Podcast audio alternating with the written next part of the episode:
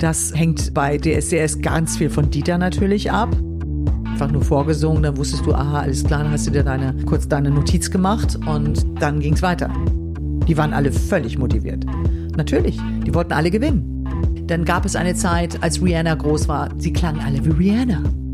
Die Lektion, die man da irgendwie lernen muss, seine eigene Stimme zu finden. Aber man sollte zu einer Castingshow nicht gehen, wenn man denkt, so jetzt werde ich ein Star.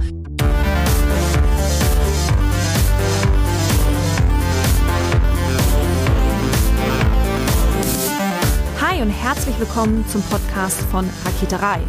Ich bin Imke Machura, ich wohne in Hamburg und mein Herz schlägt für Musik. Ich habe meine Leidenschaft zum Beruf machen können.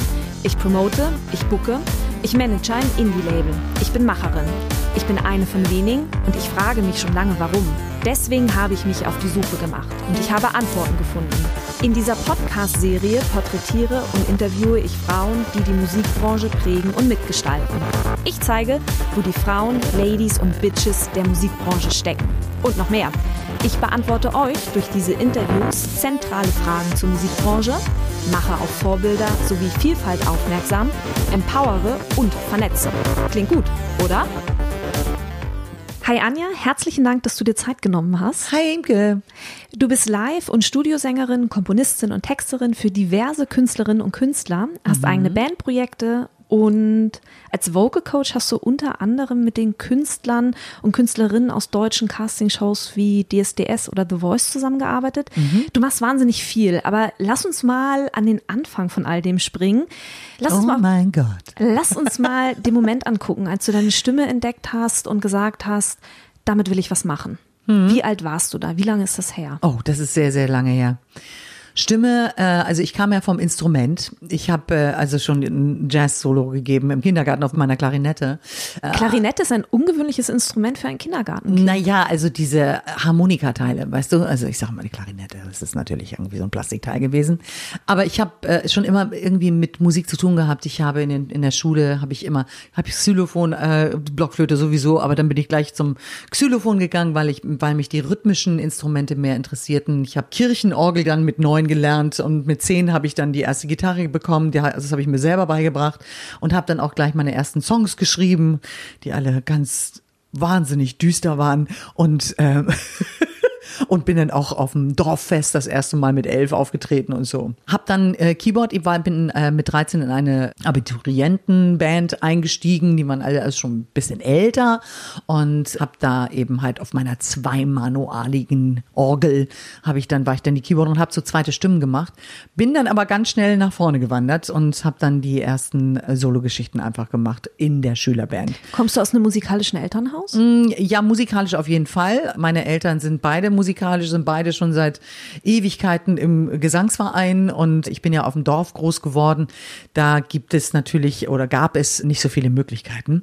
Aber die und sind auch im plattdütschen Theaterverein und sind auf der Bühne gestanden und so, waren aber nicht Profi-Musiker oder Theaterschauspieler. Ja. Das heißt, deine Eltern haben dir auch nicht den Kopf abgerissen, als du gesagt hast, du möchtest das beruflich machen, Musikerin sein. Nee, nee, nicht Kopf abgerissen, aber deswegen habe ich halt Fremdsprachenkorrespondentin noch gemacht, damit ich eben halt von wegen, ah, ja, du musst ja irgendwas ordentliches lernen. Ne? Also Musik, das geht ja nicht. Aber du hast als Fremdsprachenkorrespondentin nicht gearbeitet, oder? Nein. Nie.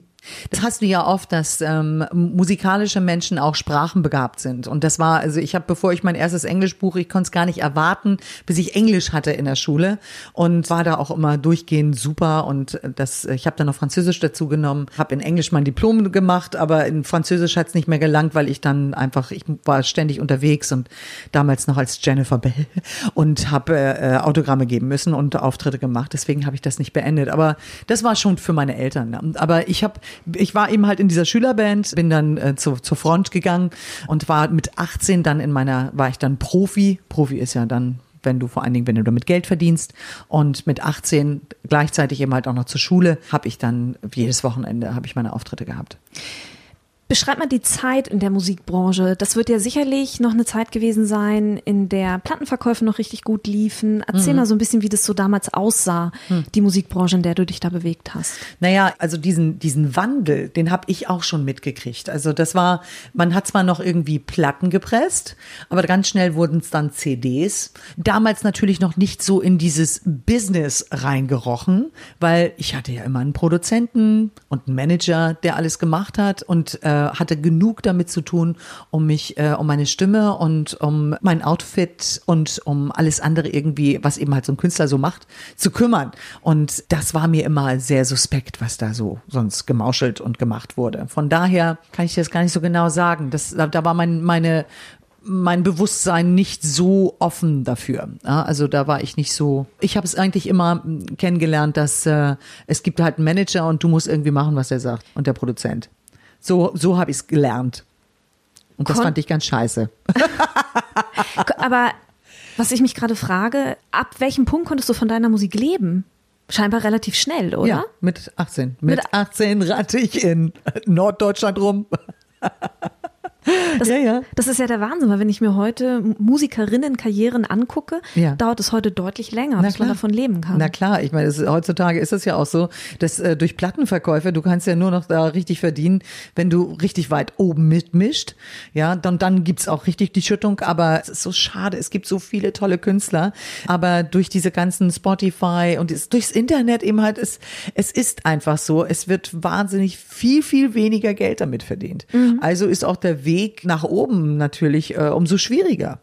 Apropos oben, du singst ja auch zum Beispiel im Background bei Helene Fischer oder Beatrice Egli mit, Yvonne Katterfeld, No mhm. Angels. Mhm. Wie kommt man zu solchen Engagements? Indem du gut bist und über Beziehungen. Äh, guck, ich habe damals, als ich bin ja nicht nur live auf der Bühne damit angefangen, sondern dann eine erzählt von dem anderen und äh, dann kommst du halt, kriegst du halt deine erste Einladung ins Studio und dann habe ich gesungen Smith so mit zu junger Haut.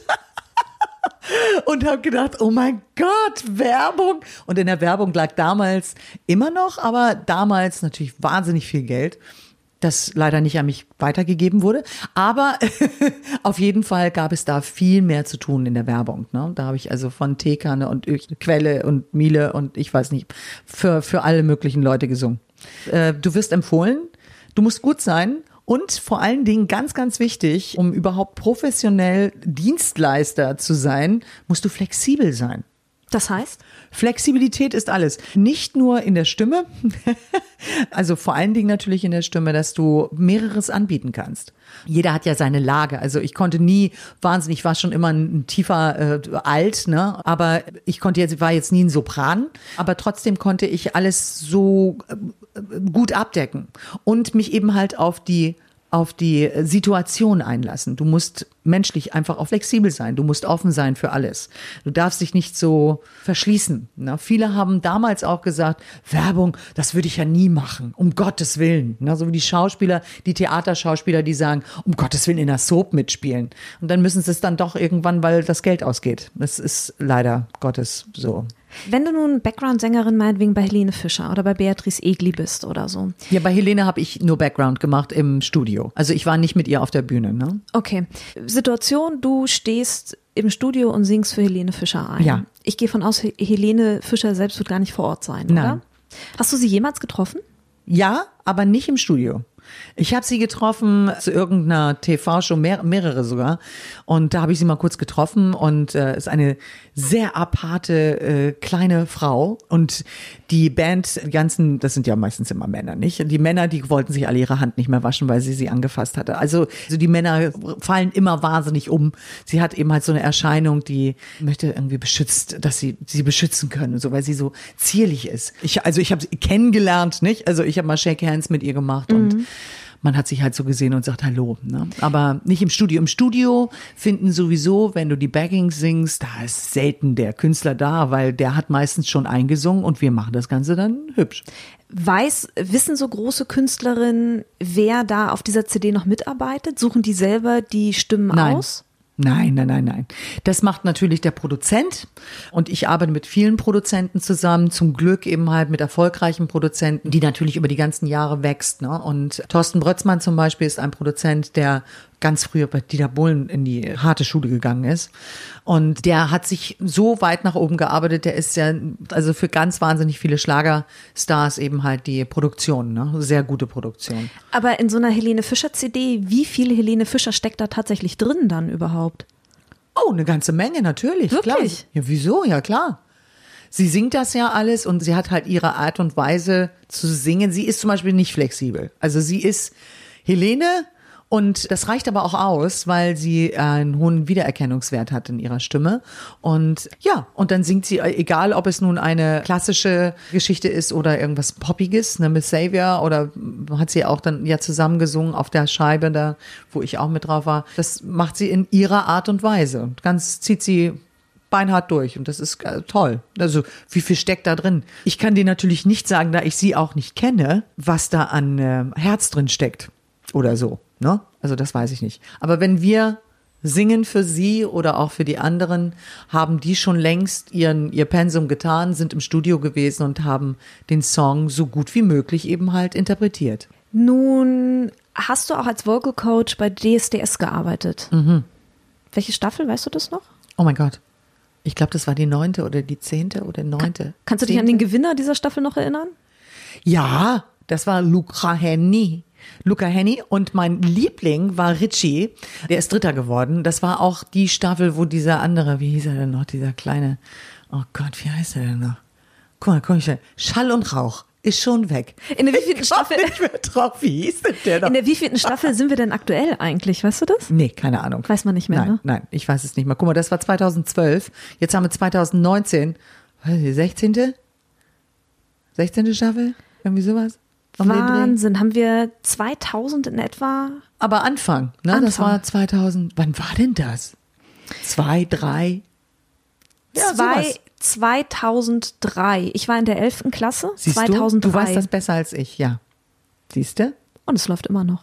Es läuft immer noch. Mhm. Verkauft sich immer noch. Zurück zur neunten Staffel. Jawohl.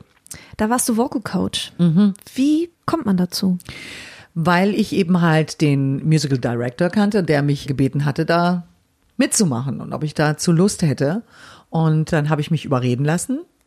Und Warum musste man dich überreden? Na, weil es Fernsehen ist und weil ich hatte viel zu tun, äh, auch zu der Zeit und musste natürlich das ein bisschen freischaufeln und äh, wenn du bei so einer Geschichte dabei bist, da ist das dann die absolute Priorität und er hat nicht lange gebraucht, mich zu überreden, weil ich fand natürlich die Erfahrung, die ich in so einer Castingshow machen kann, äh, immens, ne? das fand ich natürlich super und dann äh, hat er mich dazu geholt und ich kannte ihn damals, der jetzige Produzent von Beatrice Egli, über Yamaha, weil ich für Yamaha auch gearbeitet habe und äh, Sachen vorgeführt habe. Über was für einen Zeitraum reden wir hier, wenn du bei einer Deutschland sucht den Superstar Staffel als Vocal Coach aktiv bist? Wie lange bist du da geblockt? Ein halbes Jahr oder länger?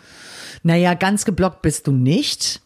Aber ich habe ja auch super Talent gemacht und das ging so im Oktober los und die letzte Folge DSDS läuft immer so Ende Mai oder irgendwie sowas um den Dreh. Also ist schon ein halbes Jahr. Ich habe auch in Köln gewohnt äh, in der Zeit. Also ich habe mir dann da eine Wohnung genommen. Aber bin immer wieder zurückgedüst, wenn ich irgendwas anderes hatte. Nur die Wochenenden sind natürlich geblockt, ja. Wie arbeitet man mit diesen Künstlern? Was hast du gemacht mit denen? Bei DSDS konnte ich wenig mit Stimmtechnik machen. Die meisten von ihnen hatten schon mal sowas ähnliches gehabt wie ein Vocal Coach. Die meisten, lüge ich. Also ein paar, kann ich dir nicht mehr genau sagen.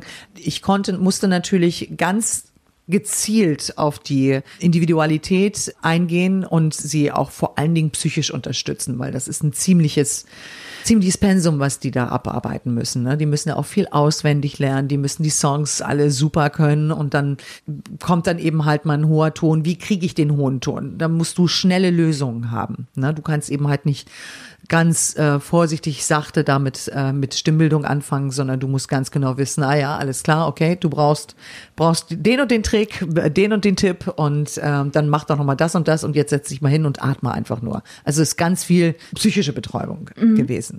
Arbeitest du mit immer nur mit einem Künstler während einer ganzen Staffel zusammen oder bist du für mehrere der Nein, Künstler nein, nein, nein, zuständig? nein, nein, nein, für alle. Das geht los bei diesen Castings, wo eben halt noch 37 Leute da sind. Ne? Ich war, nee, weil ich hatte sogar, ich hatte sogar, ach Quatsch, da waren, da waren das ja noch über 100. Die mussten wir an, äh, innerhalb von kürzester Zeit müssten, mussten wir die dann irgendwie für die erste kleine Show, wo sie dann ausgewählt wurde, welche 37 oder ich glaube, so viel waren das damals, dann mitfliegen konnten, damals auf die Malediven. Ne?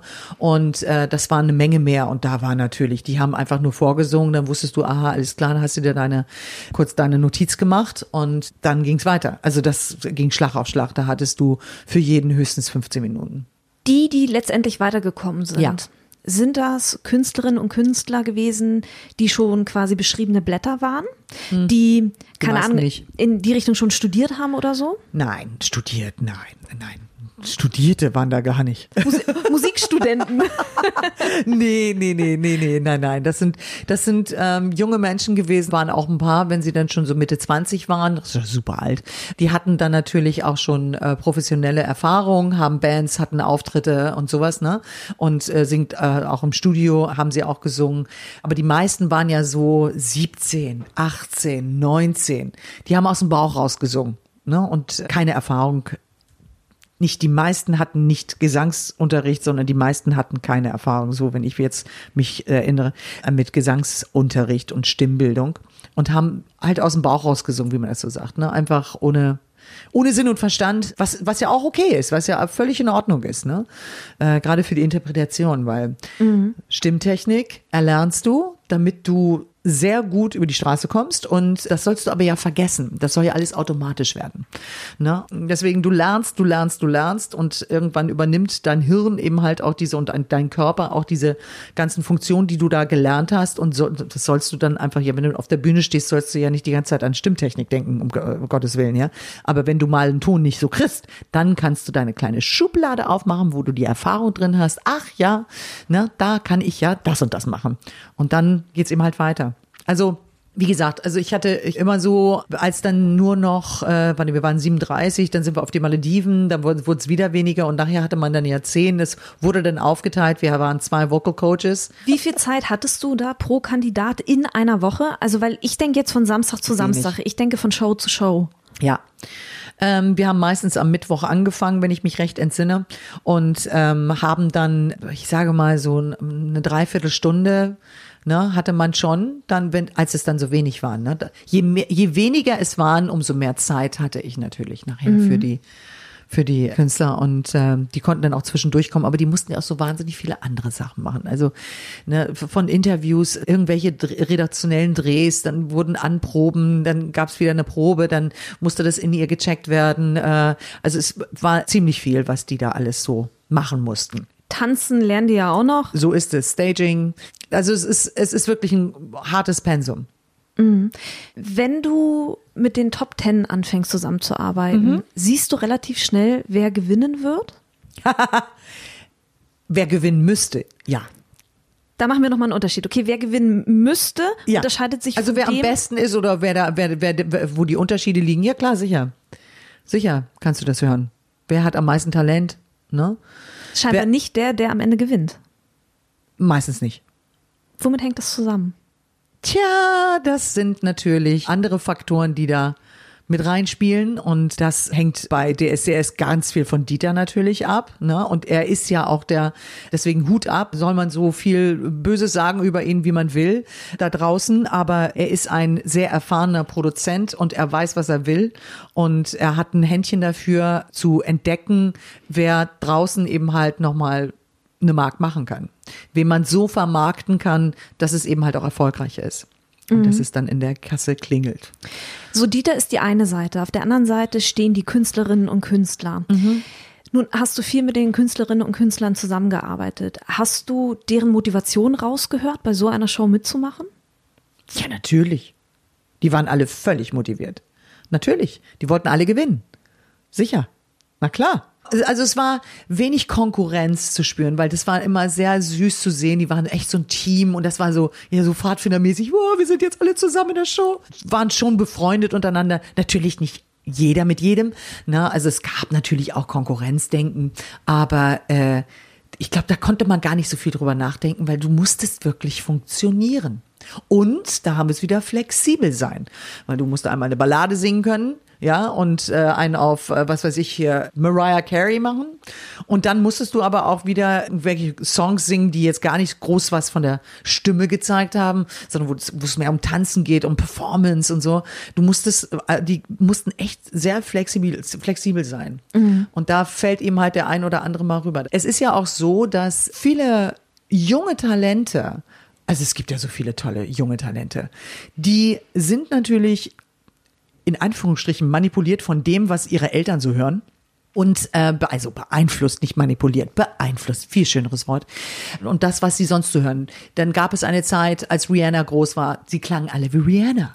Sie haben es alle so ein bisschen, ne? Und gerade wenn du in jungen Jahren, ne, also 11, 12, 13, 14, du, äh, du nimmst das dann so auf und äh, nimmst das als gegeben und du hörst und dann singst du es auch so. Und du versuchst es so zu singen und die Licks, die wurden alle so gesungen, wie Rihanna gemacht hat oder Beyoncé, ja? Oder mit dem großen Vibrato und dann, es ist äh, Adele, ja? Also es, es klingt, das klingt immer mit. Und dann aber, das ist die, die Lektion, die man da irgendwie lernen muss, seine eigene Stimme zu finden und das, was dich ausmacht und nicht etwas nachzusingen oder ein etwas zu kopieren, sondern dabei eben halt auch seinen eigenen Ton zu finden. Ist das so schwer, die eigene Stimme Das ist zu finden? schwierig. Es ist schon schwierig, wenn du so beeinflusst bist. Wenn du auch immer nur diese Songs singst, die dann eben halt im Radio laufen und so. Es ist okay, wenn du, wenn du Teenager bist, bitte, bitte mach, ne? Aber du bist nicht flexibel. Oft. Also viele sind, die singen ganz, ganz toll. Das war auch im, im, äh, bei DSDS so, singen super geil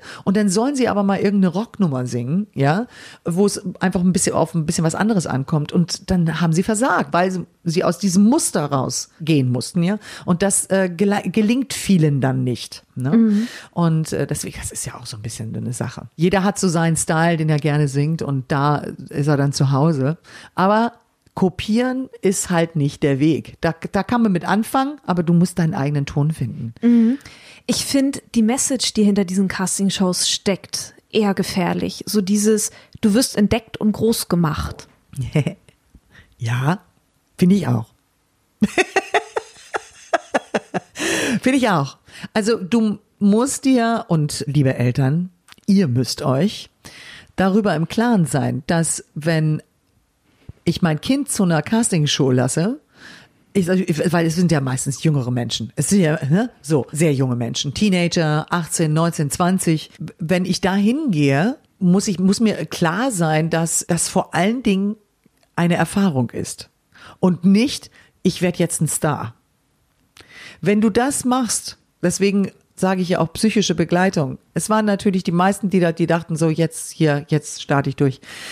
Nee, es war meine, eine Hauptaufgabe von mir war eigentlich, die darauf vorzubereiten, was passiert danach, wenn du nicht weiterkommst. Was ist dann?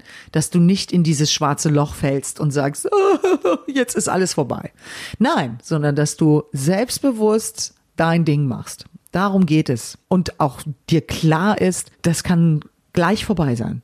Das kann gleich vorbei sein. Es kann auch weitergehen, äh, aber dann kommst du natürlich in so eine Tretmühle rein. Es werden seitenweise Verträge unterschrieben, äh, die werden alle Rechte genommen und drumherum werden ganz viele verdienen. Du natürlich auch, als du ja, hast ja ein Preisgeld, ne? Und, und es ist, es ist toll, aber man sollte zu einer Castingshow nicht gehen, wenn man denkt, so jetzt werde ich ein Star. Ist es kann sein, kann ein Sprungbrett sein, ist es meistens aber nicht. Ist den Teilnehmerinnen und Teilnehmern, ist denen das klar? Nein. Nicht allen. Es gibt auch, natürlich gibt es welche darunter. Äh, hier Linus Brun zum Beispiel, ne? Der, das ist so ein cooler Typ. Der ist natürlich auch schon, der war jetzt ja beim ESC, hat er bei der Vorauswahl mitgemacht. Da durfte ich ihn auch wieder coachen. Ich hatte ihn, da war er 14 oder so, da habe ich äh, das erste Mal mit ihm zusammengearbeitet. Jetzt ist er 21 und, äh, oder wird 21 und der hat auch schon bei Tarzan, hat er den kleinen Tarzan gespielt. Der hatte Bühnenerfahrung. Und das ist so eine coole Socke. Der hat immer gesagt, ja, ich will das hier gewinnen und ich würde auch gerne für Deutschland äh, nach Israel, ja, auf jeden Fall. Wir reden über den ESC. ESC, ESC, aber er war auch genauso, dass er weiß, weil er war auch bei The Voice, äh, ist er ja auch gewesen und weiß, wie der Hase läuft. Also du kannst auch einfach verlieren ne? und trotzdem heißt es dann weitermachen, weitermachen. Ne? Und damals war auch die Frage, gehe ich zu The Voice oder nicht? Und ich habe ihm nur gesagt, du kannst das machen, aber erwarte nicht, dass du gewinnst. Die Erfahrungen, die du dabei aber sammeln kannst, gerade für einen jungen Menschen, die sind toll. Also, ne, und mit anderen, mit anderen äh, äh, Musikern, mit anderen Sängern zusammen zu sein, so ein Gemeinschaftsding zu feiern, das ist eine tolle Sache. Also es ist toll.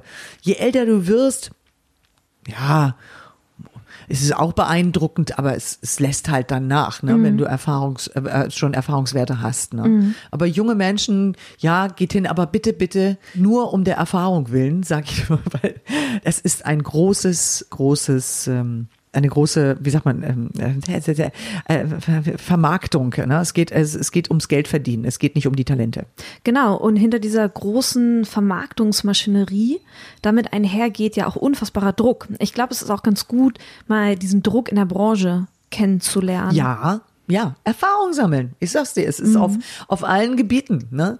Wichtig ist, dass du eben halt nicht reingehst mit diesem, wenn ich das jetzt hier nicht schaffe, dann ist alles vorbei. Nein, ein Künstler der vielleicht schon jemand an der Hand hat, äh, der an ihn glaubt, der wird ihm hoffentlich dann auch die richtige Sache sagen, der sollte da vielleicht nicht unbedingt hingehen. Weil du kannst dir auch eine Karriere dadurch verhageln. Gerade wenn du zu DSDS gehst. Ja, also es ist äh, also so oft passiert, wenn du dir anschaust, wer von den Ge Gewinnern von DSDS ist jetzt noch da. Was für eine Nachhaltigkeit hat so ein Sieg?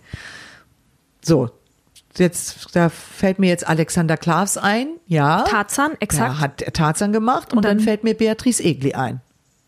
Ah, stimmt. So, das, jetzt muss ich ganz lange nachdenken, fällt mir noch irgendjemand ein? Nee, jetzt gerade nicht. Nee. Komisch. Haben wir ja vorher auch schon drüber gesprochen. Ich mhm. war nach der zweiten Staffel einfach auch raus. Ich ja. habe nichts mehr mitbekommen. Ja. Naja, ich habe dadurch, dass ich die ganzen Playbacks auch einsinge mhm. für, für die Live-Shows und dann die resultierenden, daraus resultierenden äh, Gewinner Alben, nicht alle natürlich, aber habe ich damit immer irgendwie zu tun gehabt und wusste auch, was da mhm. und dann guckst du halt mal rein und wer ist, aber ja, Schall und Rauch. Mhm. Welche Rolle spielt Narzissmus? Da haben wir vorhin ganz kurz, bevor ja. das äh, Aufnahmegerät an war, drüber gesprochen. Wenn du mit Künstlern in solchen Castingshows arbeitest, mhm. welche Rolle spielt Narzissmus und hast du auch in dieser Zeit der Begleitung vielleicht schon eine Persönlichkeitsveränderung wahrgenommen bei den Leuten oder kommt das erst viel, viel später mit dem Erfolg? Nö, nö, nö, das geht dann auch schnell los. Die, wenn die ersten Erfolge kommen, ne, dann äh, muss man sie immer, das ist wie so mit so einem Luftballon, den so langsam mit Helium befüllst irgendwie. Und du hups, bums, du musst, du musst die Leute immer wieder schnell wieder auf den Boden holen, ne? Mhm. was, was leider Gottes nicht so einfach ist. Aber weil es liegt eben halt an der Struktur äh, deines Wesens, ne? wie du da veranlagt bist. Aber ich glaube ja schon, dass dieses narzisstische Krankheitsbild dann doch äh, auf sehr, sehr viele Künstler, die oben mitmischen, zutrifft. Leider. Mhm. Ich habe immer gesagt, ich bin Profilneurotiker. Ja, also also du musst schon von dir überzeugt sein, aber du darfst eben halt nicht äh, ausrasten. Du darfst da nicht den Boden verlieren und äh, solltest immer eine gute Reflexion haben. Immer Leute um dich herum. Deswegen ist das Team um dich herum bei so einem Erfolg ja auch wahnsinnig wichtig. Das machst du nicht alleine. Das sind ganz, ganz viele Leute, die daran arbeiten, dass du da oben hinkommst. Und ein gutes Team um sich herum zu haben, ist das ist immer die halbe Miete. Also das ist mehr als die halbe Miete. Das ist, das ist die Miete. Und die sollten dich auch reflektieren. Mit dem Erfolg stellt sich auch ein, wie narzisstisch du vielleicht veranlagt bist. Ne? Die einen mehr, die anderen weniger.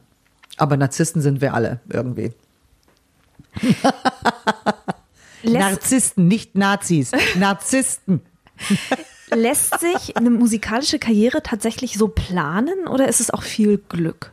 Oh ja, das ist ganz viel Glück. Ich glaube auf jeden Fall, dass es viel Glück ist. Äh, es gibt natürlich Konzeptalben, es gibt Konzepte, natürlich ganz viele. Ne? Es, wenn du dir die Girls, Girlbands anguckst, ne, Spice Girls oder so, da werden dann Leute zusammengesetzt. Da ist ein Konzept, ein ganz klares Konzept und da wird viel Geld reingepumpt, ne, um dieses Konzept zu erfüllen. Und äh, äh, natürlich gibt's das auch. Ne? Also es ist schon immer Manipulation betrieben worden. Früher wurden eben halt viele Alben dann einfach gekauft, viele Platten gekauft vom Management oder von, von allen drumherum oder auch von der Plattenfirma selber, damit da irgendwelche verkauft werden und wird das eben halt angeschoben. Es gibt natürlich da gewisse äh, Techniken, ne? aber da bin ich raus. Deswegen, da habe ich keine Ahnung davon. Das kriege ich ja immer nur so peripher mit mhm. und oder habe ich mitgekriegt, äh, ich kümmere mich um sowas nicht mehr. Das ist ja heutzutage ist es sowieso alles anders mit den ganzen. Mhm. Äh, aber es ist, es, ich glaube nichts mehr. Woran ich glaube, ist an Talent und an Menschen und an, an den Individualisten und daran glaube ich und äh, an die, an die Kraft, die eben halt eine Stimme haben kann und äh, die andere Menschen, sich selbst natürlich auch, aber auch andere Menschen eben halt erreichen kann. Mhm. Daran glaube ich. Aber dieses ganze Geschäft ist mir suspekt. Mhm. Zumal ich fest davon überzeugt bin, dass äh, auch ähm, Casting-Formate wie The Voice, die äh, also ja wirklich tolle Sänger auch haben, bei DSDS sind ja nicht immer so ganz die tollen Sänger. Das liegt natürlich daran, dass der redaktionelle Teil, der auch erfüllt sein muss. Die Leute müssen irgendwie irgendeine Geschichte mitbringen, die dann auch natürlich dazu beiträgt, dass sie weiterkommen. Aber bei The Voice sah es immer so aus, oh, Talent, Talent, Talent, Talent. Aber auch selbst da ist es, es ist, es geht ums Geld verdienen. Ich glaube nicht daran, dass irgendwelche Talente da groß gefördert werden, sondern die haben alle ihre CD in der Schublade, die sie, für die sie eigentlich nur ein Cast, also ein Sänger casten. So sehe ich das. Ja, und auch in der Jury sitzen ja die Leute. Die meine ich. Ach so, ah, okay, von denen. Die meine ich, ja, ja, klar, sicher. Die ja, meine okay. ich. Und äh, die Plattenfirmen, die natürlich dahinter stehen. Ja, ja, ne? genau. Und die werden dann weitergeschoben zu Vox, mhm. dass sie sich da gegenseitig ihre Lieder singen können. Ja, ganz genau, ganz genau. Sing mein Song. Mein Gott, ist das langweilig geworden. Und sicher. Pff. Und dann gehen sie auf Tour. Ja, Genau, dann gehen sie auf Tour, dann verdienen sie da, verdienen sie da noch mal ein bisschen was, ne? Und ich gönne es allen und ist überhaupt nichts dagegen zu sagen, ne? Weil die Künstler selber, das sind ja nicht die, das sind eher die Leidtragenden, ne? Also es ist ja dieses ganze drumherum ist mir eben halt sehr suspekt. Mhm. Deswegen habe ich damals auch gesagt, ich mache das nicht mehr. Mhm. Also als ich meine Alben rausgebracht habe irgendwie und äh, ich da so langsam durchstieg, um was es ging und dass es Abschreibungsobjekte gibt für Plattenfirmen. Ne? Und da habe ich dann irgendwie gesagt, nee, ich lasse das jetzt mal. Dafür ist mir mein Ich zu äh, wertvoll, dass es so vermarktet wird. Das war nicht mein Ding. Und bin dann da, ich war schon in der Dienstleistung, aber bin dann richtig, äh, also in die Dienstleistung gegangen. Was heißt Funktionssänger? Ich habe Werbung habe ich ja immer gemacht, ich habe auch, auch Chöre gesungen, aber jetzt dann habe ich eben halt mehr mich um solche Sachen gekümmert und für andere geschrieben. Muss man muss man Fan von der Musik sein, um jemanden so gesangstimmlich voranzubekommen, voranzubringen? Als was? Wenn du wenn du hier deine Schüler unterrichtest. Ach so, nein, also Nein, überhaupt nicht. Also mhm. ich bin, ich meine, ich bin immer Fan von meinen Schülern, ne? Mhm. Also äh, immer, weil die haben bringen alle irgendwie ihr eigenes Ding mit und äh, nicht jeder davon will irgendwie Profi werden. Ne? Der ein oder andere träumt davon, natürlich. Die kommen aus verschiedenen Gründen hierher. Mhm. Die meisten aber, die hierher kommen, die wollen ein Wissen von mir. Jetzt gleich kommt wieder jemand. Macht das Sinn, da weiterzugehen? Ja, da wo willst du denn hin? Ne? Da, wo willst du denn hin? Deswegen, ist die Individualität ist mir total wichtig. Was ist dein Ziel? Was sind deine Träume? Wo willst du hin? Willst du Profisängerin werden? Es gibt so wahnsinnig viele Sachen. Es ist alles möglich. Es ist alles möglich. Das Wichtige dabei zählt, dass du bei dir bist und dass du weißt, wer du bist. Es ist alles möglich. Amen. Ich wurde. Halleluja. Ich habe gerade überlegt, wie ich ansetze, ob ich sage, das waren wunderbare Schlussworte, herzlichen Dank, oder ob ich dich frage, gibt es noch irgendetwas, das du hinzufügen möchtest? Oh. Du darfst dir das Ende aus, aussuchen. Das Ende darf ich mir aussuchen. Ich habe jetzt gerade letztens, ich hatte ja einen Workshop äh, in äh, Siege, Psych, bei Bremen. Und äh, da hat mich auch der Weser-Kurier interviewt und hat dann einen Satz, den ich im Interview und den ich auch hier immer so sage, weil ich nehme die Stimme, ich höre die Stimme und versuche diesen Ton dann größer zu machen von dem und derjenigen. Und äh, was ich hier eigentlich tue, ist, ist, ist ich äh, poliere Diamanten. Und das haben sie auch als Überschrift genommen. Das fand ich ganz passend. Ja, ich poliere Diamanten, weil Diamanten sind wir alle. Und dann muss man mal hier mal so ein bisschen, also äh, ne, und hier mal so ein bisschen rubbeln und da mal ein bisschen gucken, ne, und äh, Licht drauf werfen und dann siehst du, wie sehr du scheinen kannst. Und das ist auch wieder das Wichtige, dass du selber siehst, wie sehr du scheinen kannst und andere Menschen eben halt mit deiner Stimme, mit deiner Musik wir sind ja überhaupt nicht beim Songwriting gewesen, weil, mh, hm, hallo, das ist natürlich nochmal so ein Thema, ne? Ich sage auch jedem, ihr kauft euch jetzt erstmal ein, ein, Büchlein und da schreibt ihr bitte die Sätze rein, die euch immer so kommen und versucht da einfach eine Tür aufzumachen zu eurem Künstler in euch. Ja, es geht nicht nur um Singen, es geht um, ja, es geht um alles. Und äh, weil die Stimme ist in unserem Körper und es geht um alles, was mit unserem Körper zu tun hat. Und ganz viel eben halt um die Seele. Und ich nehme den Ton, ich mache ihn größer mit der Stimmtechnik. Wir gehen rein, aber das Wichtige ist immer, dass du zu deiner Sonne abtauchen kannst, zu deinem Diamanten, ja, und ihn dann eben halt rausholen kannst bei dem, bei, bei den Songs, beim Interpretieren, bei dem Ausdruck, ja. Und äh, es kommt auf dich drauf an. Es kommt auf, auf dein Gefühl, das du zu dir selber hast, an. Und das, das, das versuche ich ein bisschen rauszukitzeln. Das war Anja Mahnken. Das war Anja Mahnken. Wie sie leibt und lebt. Herzlichen Dank, dass du dir Zeit genommen hast. Imke, ich danke dir, dass du ein Ohr für mich hattest.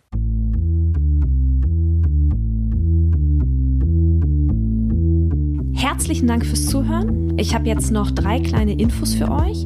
Wenn ihr etwas auf dem Herzen habt oder euch Gedanken zu dieser Folge kamen, die ihr mir gerne mitteilen möchtet, dann sucht sehr gerne den Austausch zu mir. Ihr erreicht mich unter imke.raketerei.com. Außerdem, wenn euch diese Folge gefallen hat, dann bewertet meinen Podcast gerne auf iTunes, um ihn für andere sichtbar zu machen. Wenn ihr mehr über die Musikbranche wissen möchtet, über Strukturen, über Trends, über Strömungen, wenn ihr mehr zum Thema Selbstvermarktung für Musikerinnen erfahren möchtet oder meinen Podcast zugeschickt bekommen wollt, sobald die neue Folge online ist, dann solltet ihr unter www.raketerei.com slash newsletter mein Newsletter abonnieren. Dann bekommt ihr alle zwei Wochen ein kleines Komplettpaket von mir per E-Mail zugeschickt. In diesem Sinne, bleibt mir gewogen, eure Imke.